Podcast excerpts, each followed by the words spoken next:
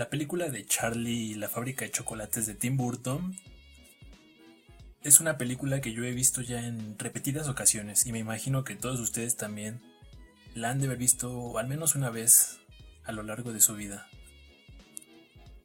Y es una película que al menos yo nunca había visto desde el punto de vista analítico de la tecnología de alimentos, ya que como ustedes sabrán en esta película salen muchísimos dulces que parecieran futuristas. Incluso salen muchos otros que yo creo que en estos días todavía es imposible que se llegue a desarrollar un, dulce como, como los que vemos en esa película. Y es justo lo que vamos a analizar en este programa hoy. Vamos a, a ver algunos de esos productos que hace Willy Wonka para ver si es posible que los podamos hacer hoy en día. Y el primero que vamos a analizar es ese helado que hace Willy Wonka, el cual nunca se derrite. Porque digo, creo que la mayoría de los que escuchan el programa son, son fanáticos del helado o en algún momento comen helado. Y no sé ustedes, pero al menos para mí, comer helado es como comer con límite de tiempo. Porque si tardas demasiado en comerte tu helado, se te va a derretir y eso es algo un poquito desagradable, ¿no? Estar con las manos pegajosas o, básicamente tener que estarte tomando tu helado. Entonces es algo que, para mí creo que no, no, me dejaría disfrutarlo a gusto. Es algo que, que te tienes que comer antes de que se derrita. Y los primeros que hicieron esto fueron los japoneses. Y qué curioso cómo es el ser humano que a partir de, de, ciertos desastres o de, ciertos, de ciertas adversidades logramos siempre sacar algo positivo. Bueno, en este caso al menos los japoneses. Porque ellos lo que hicieron fue que después del terremoto y tsunami de Tohoku en 2011, aquel que devastó Japón, en el que se causó la, fusión de reactores de, de la central nuclear de Fukushima, un chef japonés tuvo la tarea de averiguar qué hacer con el polifenol de fresa, este polifenol, de fresa es un químico que se extrae de las fresas. Y todo comenzó cuando nadie estaba comprando un montón de fresas que eh, estaban deformadas, cultivadas en un área que fue afectada por el terremoto porque no tenían la forma correcta. El Centro de Investigación y de Desarrollo de Bioterapia de Japón se preguntó si en lugar de desperdiciar toda la fruta, se podía hacer algo con el polifenol. Le pidieron al pastelero que creara un postre con él. El experimento se podría decir que salió bien, pero el problema era que cada vez que agregaba un químico a la crema, se endurecía de inmediato y pues ahí es cuando se enciende la bombilla, la bombilla de la idea. Con esta tecnología, su equipo de investigación desarrolló paletas de hielo que llegaron a las tiendas en Japón. Estas mantienen su forma a través de todo tipo de tratamientos que todas las paletas tradicionales no pueden soportar, desde el sol caliente hasta secadores de cabello. Incluso puede mantener su forma a temperaturas de unos 104 grados Fahrenheit, algo así como 40 grados Celsius. Los ingredientes principales utilizados en las formulaciones para hacer helados son leche, crema, eh, leche descremada en polvo, edulcorantes, eh, estabilizadores, emulsionantes, y durante la creación de la mezcla de helado se forma una emulsión en la que los glóbulos de grasa son recubiertos con una capa de proteína o emulsionante y este se dispersa en una fase acuosa. Posteriormente, durante la congelación, la mezcla de helado eh, se congela, se incorporan burbujas de aire y cristales de hielo en la mezcla. El resultado es lo que se conoce como un sistema coloidal complejo con burbujas de aire, glóbulos grasos y cristales de hielo están dispersos en una fase acuosa continua. De acuerdo con el Código de Regulación Federal de Estados Unidos, el helado debe contener entre un 10% y 16% de grasa láctea. La calidad y la estabilidad eh, de almacenamiento de los postres lácteos congelados por lo general depende de los ingredientes y de las condiciones de procesamiento. Dos problemas principales que afectan la calidad incluyen el crecimiento de cristales de hielo que aparecen durante la congelación y el almacenamiento debido al control insuficiente de la nucleación y recristalización de hielo, así como la fusión rápida de, las muestras. Muchos fabricantes de helados usan una combinación de emulsiones y estabilizadores para poder impartir estructura y firmeza, así prevenir eh, que el helado se derrita y mejorar la estabilidad congelada. Los principales efectos de las emulsiones y estabilizadores en la calidad del helado se han revisado exhaustivamente ya en muchísimos estudios científicos. Sin embargo, los emulsionantes y estabilizadores a menudo son percibidos por el consumidor como ingredientes sintéticos. El aumento en la demanda de los consumidores de productos de lo que se podría llamar una etiqueta limpia y productos alimenticios más saludables han motivado a todos los fabricantes o a la mayoría de fabricantes de helados a buscar ingredientes que el consumidor pueda percibir como familiares, naturales saludables sin afectar la calidad general del helado. Lo que hicieron estos japoneses que utilizaron el polifenol de fresa permitió que se le diera forma a los helados en una variedad muy muy grande y que no colapsaran a temperatura ambiente. Esto permitiría la producción de diseños complejos de helados utilizando nuevas tecnologías, como por ejemplo una fabricación en 3D a temperatura ambiente. Por ejemplo, para esta impresión 3D las formulaciones de helado deben tener propiedades de flujo apropiadas para que puedan extruirse adecuadamente y mantener su estructura durante y después del proceso de impresión. El año pasado, en el 2019, se realizó un estudio científico en el que se trató de simular, bueno, se trató de, de repetir eh,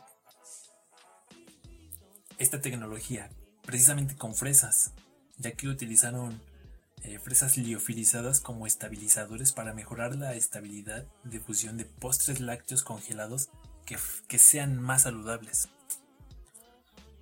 Y lo que hicieron con las fresas fue eh, liofilizarlas. Si usted no, no, conocía esta palabra, bueno, liofilizar es, es un método por el cual se le puede extraer la mayor cantidad de agua a un alimento. Después de que deshidrataron estas fresas hicieron un polvo y este polvo se utilizó en diferentes formulaciones de postres eh, en un diseño de experimentos. A todos los postres que se realizaron en este experimento se analizaron varias cosas, como por ejemplo las propiedades térmicas, el comportamiento reológico de la mezcla de los postres, el desbordamiento y distribución del tamaño de la celda de aire, la dureza del postre, características de fusión, y lo que este estudio sugiere es que la adición de polvo de fresas en postres lácteos congelados puede mejorar efectivamente la calidad y funcionalidad nutricional. Ahora, la fibra dietética presente en el polvo de, fresa espesa la mezcla de postres lácteos y da como resultado muestras con mejores propiedades de fusión. La fibra dietética también eh, tuvo un efecto crioprotector, disminuyendo el volumen de la fase de hielo y disminuyendo la cristalización de hielo durante el almacenamiento. Esto da como resultado postres más suaves con mejor estabilidad en condiciones de almacenamiento. Así que sí, básicamente sí es posible que podamos tener un helado que no se derrita tal vez en una hora. No como en la película en el que el helado de Willy nunca se derretía. Esto podría significar para las empresas que se dedican a, a, los helados que por ejemplo ya no tendrían que transportar su helado en, en estos camiones con refrigerantes. Los podrían transportar en, una cabina normal. Ahora otro aspecto a, tomar en cuenta es que a temperaturas de por ejemplo 40 grados, sí, sí podríamos tener un helado que, que si bien no va a ser igual que al de Willy Wonka, que nunca se derrite, sí podríamos tener un, un helado que se pueda derretir un poco más lento. Otros de los dulces que salían en la película era el de la goma de mascar, que era una comida completa de tres platos. ¿Lo recuerda? Digo, si ese alimento fuera fuera una realidad, creo que el hambre en este planeta se podría combatir muy eficazmente. Ahora, en la película me parece que solo menciona que es eh, el puro sabor. Así que podríamos decir que, que es solamente el sabor, pero en cuanto a nutricionalmente no aporta nada. Podríamos decir que es como un placebo, un chicle placebo. Y bueno, con la nanotecnología, ideas tan extraordinarias pueden convertirse en realidad. Recientemente, eh, un científico de alimentos británico, eh, David Hart, en el Instituto de Investigación de Alimentos en Norwich, anunció que estaba a punto de crear un chicle eh, tan sabroso usando los poderes de la nanotecnología.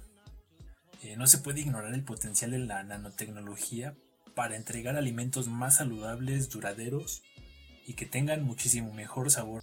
La nanotecnología es esencialmente la ciencia y, la ingeniería de partículas muy, muy, muy, muy pequeñas. Por ejemplo, en un rango de entre 1 a 100 nanómetros de tamaño. Son incluso más pequeñas que las células o bacterias de nuestro cuerpo. Al reducir el tamaño de las partículas de alimentos al tamaño nano, esto puede ayudar a mejorar las propiedades de ingredientes alimenticios como vitaminas y minerales. Las partículas de alimento de tamaño nanométrico tienen una mayor área de superficie por unidad de masa y mayores áreas de superficie que las partículas más grandes, lo que las hace más eh, biológicamente activas. Por ejemplo, las partículas de sal más pequeñas tienen una mayor proporción de superficie a masa, lo que permite a los fabricantes de alimentos usar menos sal en sus productos sin que se comprometa el sabor. La nanotecnología también puede ayudar en la entrega y absorción de aditivos alimentarios y suplementos dietéticos por las células y tejidos. Este proceso eh, se conoce como un sistema de nanoentrega y, e implica la encapsulación de aditivos y suplementos como vitaminas, minerales, eh, sabores, ácidos grasos omega 3, en matrices de tamaño muy muy nano. De esta manera los aditivos y suplementos están protegidos de la degradación, eh, aumentando la biodisponibilidad para las células y los tejidos. Si bien el uso de la nanotecnología en alimentos y bebidas aún no se encuentra en sus primeras etapas de investigación,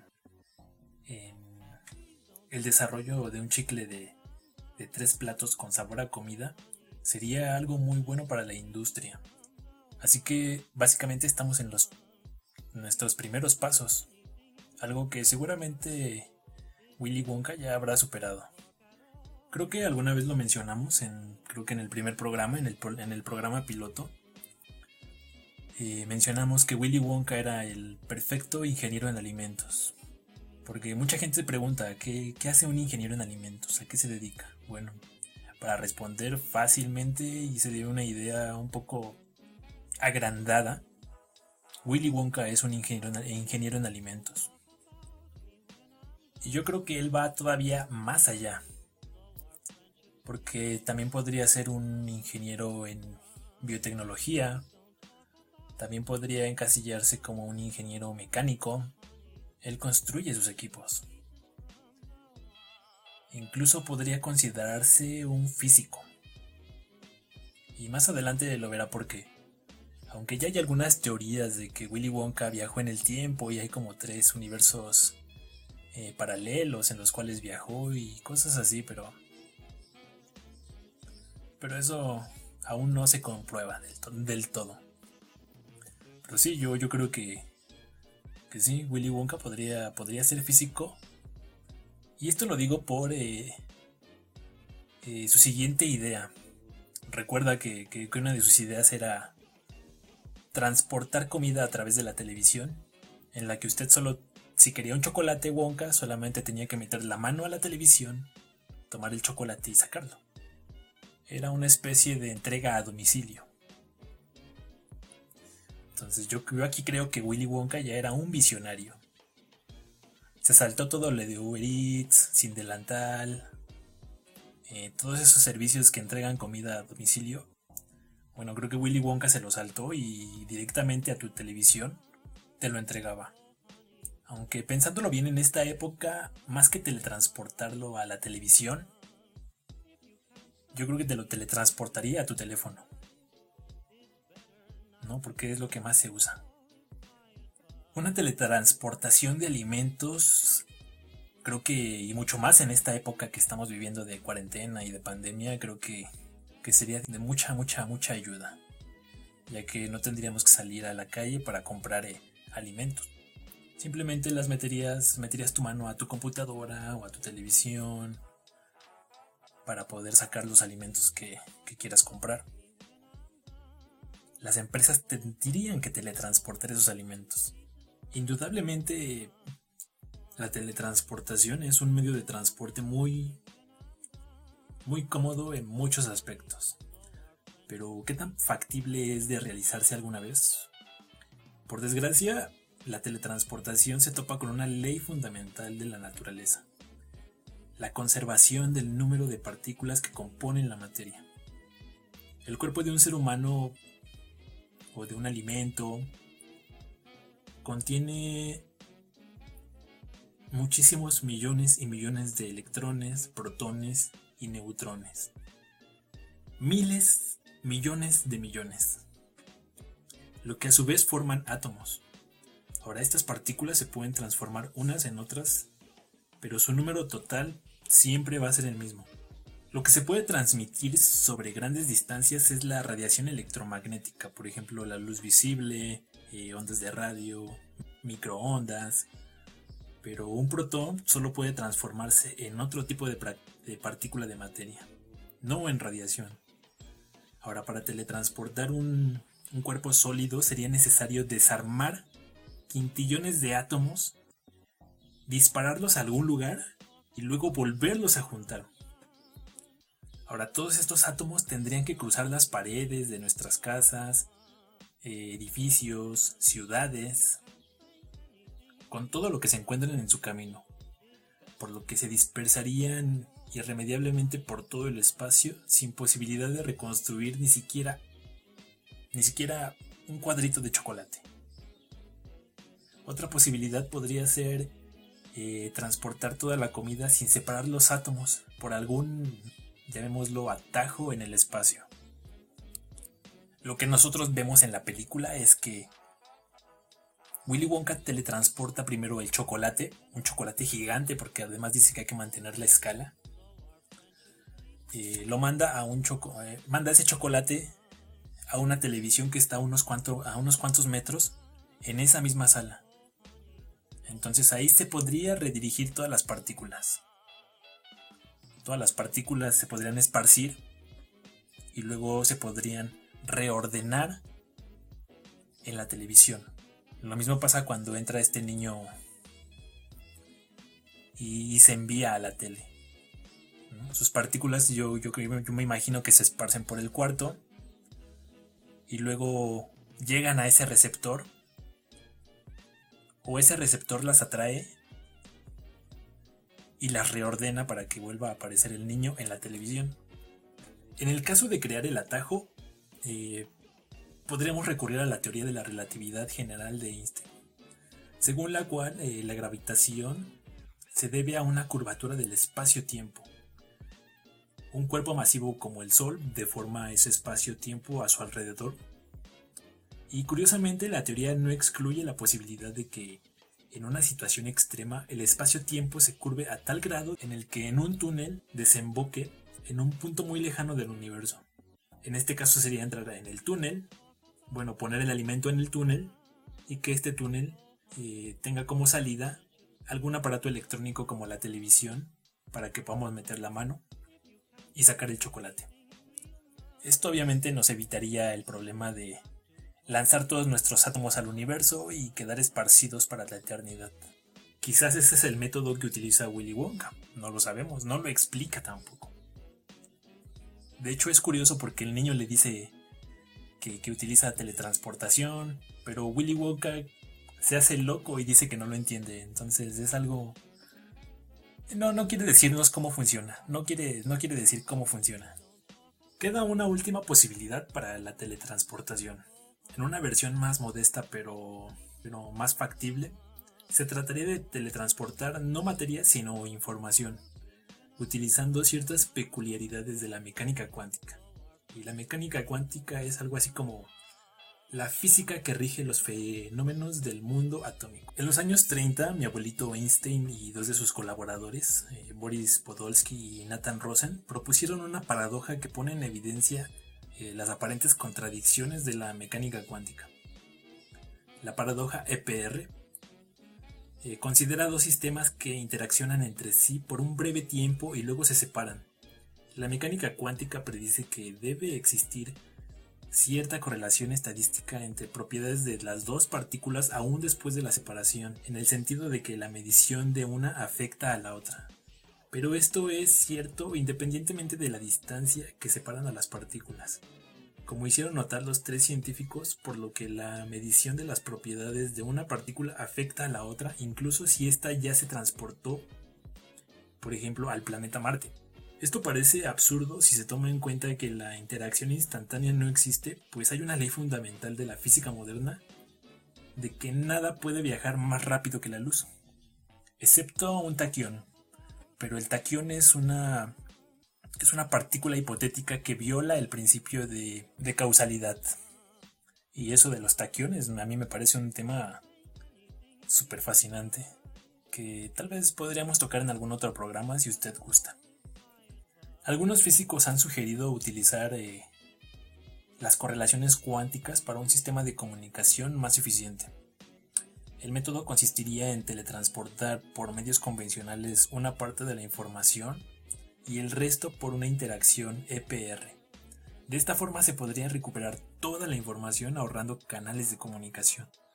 El proceso no contradice el principio de la velocidad de la luz como límite porque parte de la información tiene que viajar por algún medio convencional como pueden ser eh, ondas de radio, impulsos eléctricos, y es solo después de recibirla que se puede reconstruir el material original.